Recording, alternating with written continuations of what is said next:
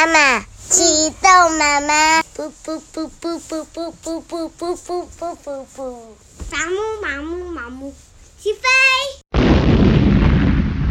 欢迎光临严家大宅，陪双达一起听故事。今天我们要讲的故事是《镜花缘灵芝仙草》。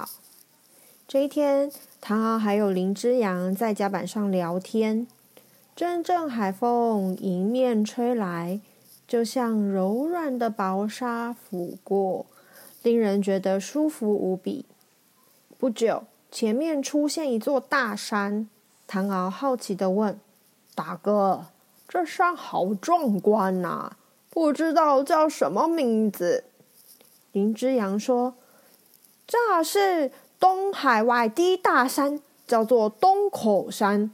我路过好几次，可是从没上岸过。妹夫如果有兴趣，我们就停船靠岸，一起上去走走吧。”一会儿，船已经停靠在山脚下。林之阳提了一把鸟枪，也就是现在的长枪。唐敖身佩宝剑，两个人邀了多久公一起上岸去，绕过弯弯曲曲的羊肠小径，来到一个山谷间。山谷里遍布可爱清香的小花儿小草，鸟儿在树上吱吱喳喳叫个不停。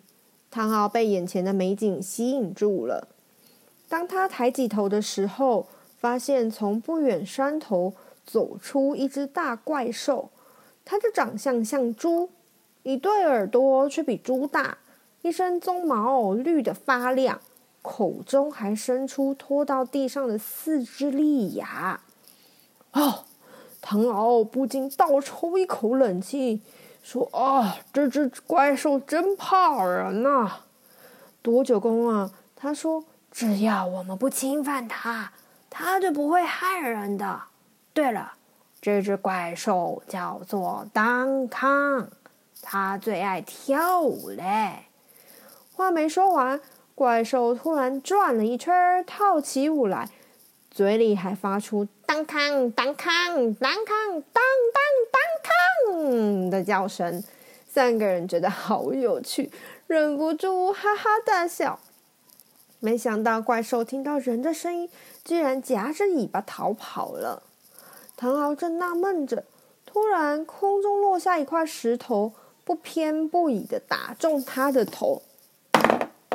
唐敖痛叫道：“啊，是谁恶作剧啊？”林之阳指着天边说：“妹夫，你看那群黑鸟都在啄沙坡上的石块，一定是他们打中了你。”唐敖放眼一瞧，那些鸟黑压压的，像乌鸦。白嘴红脚，头上斑斑点点的白纹，活像戴了顶花帽子。它们成群结队的飞来飞去，每一只的嘴里都衔着石头。多九公摸摸他的长胡子，说：“这是闲食填海的精卫鸟啊。”林之阳问说：“啊，精卫鸟干嘛那么辛苦的往海里丢石头啊？”多久公回想着，他说：“传说炎帝有一个心爱的女儿，叫女娃。炎帝死后，女娃因为怀念父亲，整天哭个不停。有人安慰她，炎帝死后成了仙，就是住在东海上的仙岛上，跟其他的神仙住在一起。”女娃儿为了再看看父亲，不顾危险，乘船漂洋大海，不幸船被浪头打翻了，女娃儿也就淹死在海里。她死后的魂魄阴魂不散，变成了精卫鸟。女娃儿怨恨大海夺走她的生命。所以想用石头把海填平啊！唐敖唉声叹气地说：“啊、精卫鸟虽然痴傻，想用小石填海，但这般志气实在难得。如果人人都像精卫鸟这么努力，世上哪有不成功的事啊？三个人继续前进，迎面有一棵大又高又大的树。奇怪的树，树上没有枝叶，而是垂下长长的树须，就像是稻穗一样。上面结的果实也跟稻谷的形状很类似，每一粒竟然有一丈多高。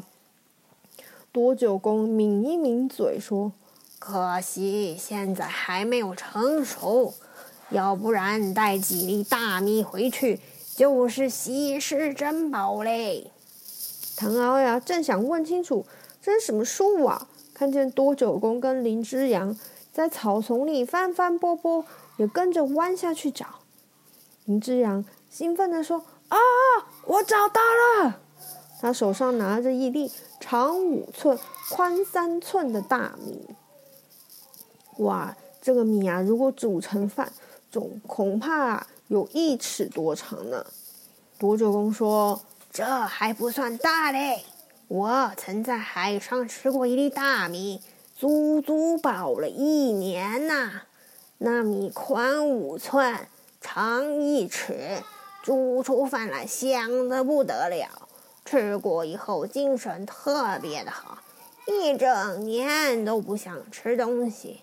当时我觉得奇怪，后来才想起古书上曾经记过了这种稻米叫做清肠稻，每吃一粒，一整年都不饿。因此知道那回吃的大概就是清肠稻啦。三个人呢、说说笑笑谈得正开心，突然瞥见远处有一个几寸高的小人，骑着一匹小马在那里走跳。多九公一个箭步追过去，不小心绊了一跤，咕咚！林之阳忙忙扶起他，而且唐敖仍然急起直追，赶了半里多的路。一个往上扑上去，终于捉到了。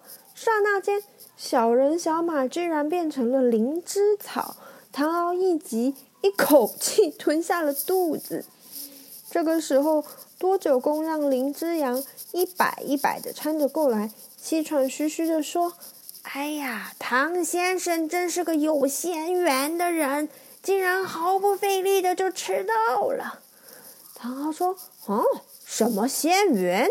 我说我吃的什么小人小马，怎么突然变成了灵芝了？多九公说：“这个小人小马的名字叫做肉芝，人家说吃了它可以延年益寿、长命百岁，大则可以成仙呐、”林之阳说：“啊、哦。”妹夫吃了肉汁，不管成不成仙，至少不饿了。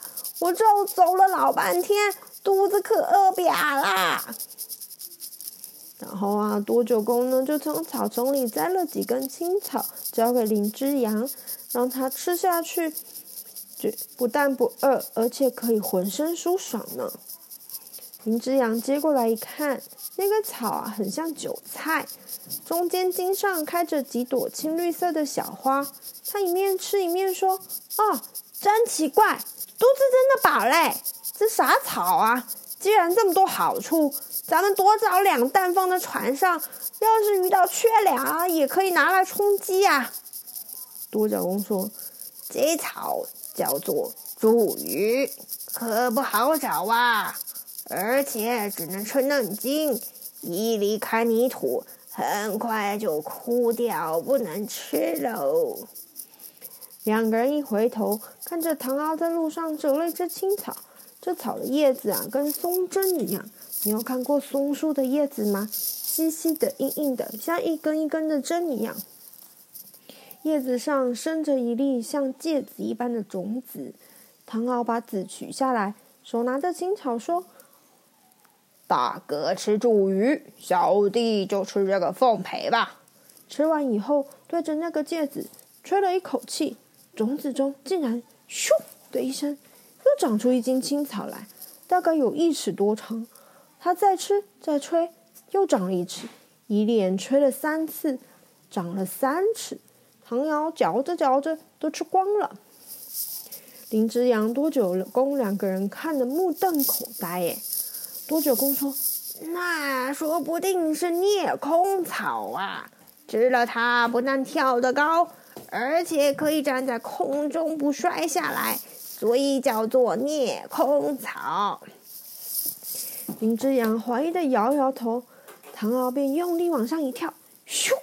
想不到真的离地飞起，耶！大概在五六丈的地方停了下来，就好像是踩在平地一样。